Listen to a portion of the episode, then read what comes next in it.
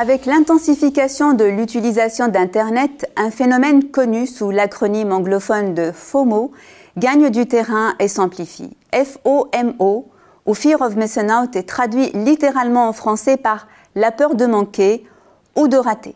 On parle également de l'angoisse d'exclusion qui correspond à une forme d'appréhension omniprésente que d'autres pourraient vivre des expériences enrichissantes dont on serait exclu, selon la définition de Prisbilski-Hall 2013. On sait en effet qu'en France, le temps de connexion à Internet est en moyenne de 2 heures 18 minutes par jour, dont 52 minutes passées en moyenne sur les réseaux sociaux numériques. Ce temps est de 2h19 pour les 15-24 ans sur un total de 4 heures environnement sur Internet par jour, selon une étude de médiamétrie publiée en 2023. Il s'agit ici de moyenne. Nous avons mené récemment une étude qualitative comprenant des entretiens de recherche auprès de 120 utilisateurs des réseaux sociaux en France. Parmi nos résultats, une forte dépendance est constatée auprès d'une catégorie d'utilisateurs avec des temps de connexion de 8 à 10 heures par jour.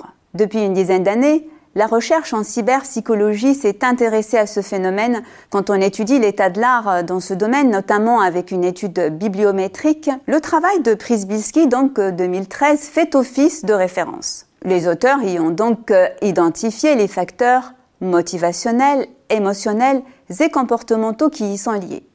De nombreux travaux ont démontré les liens entre FOMO et comportements addictifs ou euh, dépendants à l'outil matériel de connexion, à savoir le smartphone. Des troubles de l'attention, du sommeil, une baisse des performances scolaires peuvent être relevés chez les jeunes utilisateurs, notamment les adolescents. Des travaux plus récents ont pointé du doigt les liens très significatifs entre FOMO et usage intensif des réseaux sociaux numériques, car ces derniers cultivent certaines gratifications, notamment le besoin de rester connecté à sa communauté, observer la vie des autres, la comparer à la sienne, ruminer des sentiments de regret et d'envie, tout cela pouvant affecter la santé mentale de certains utilisateurs chez qui des états anxieux, voire même dépressifs, peuvent être observés. Pour remédier à tout cela, on recommande la déconnexion.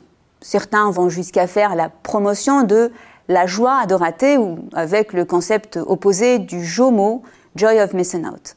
En revanche, il faut reconnaître qu'il n'est pas toujours aisé de se défaire du FOMO, comme tout autre syndrome impliquant des formes de dépendance ou d'addiction. Cela peut s'expliquer par l'hypothèse dite de l'usage compensatoire d'Internet de Cardell Feldwilter 2014 ou encore par le modèle iPace Interaction, Personne, Affect, Cognition, Exécution d'Andreasen 2015.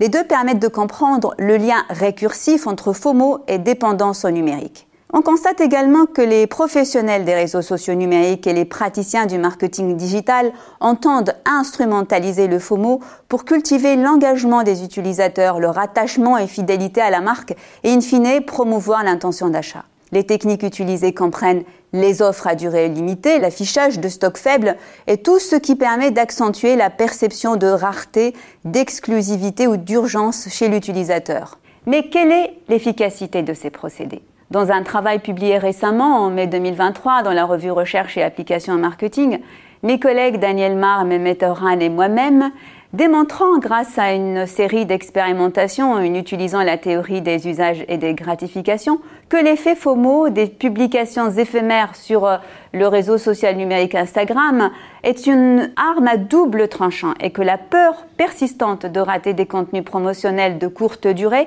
augmente mécaniquement l'engagement envers la marque, mais cultive en même temps un sentiment de lassitude ou de fatigue qui affecte négativement l'attitude envers la marque. Outre la dimension éthique que soulèvent des procédés qui détournent un biais psychologique à des fins commerciales, leur efficacité est donc à questionner en raison du risque de mettre les consommateurs dans une relation avec des contenus et des produits qu'ils peuvent percevoir comme infantilisantes, voire même trompeuses ou malsaines.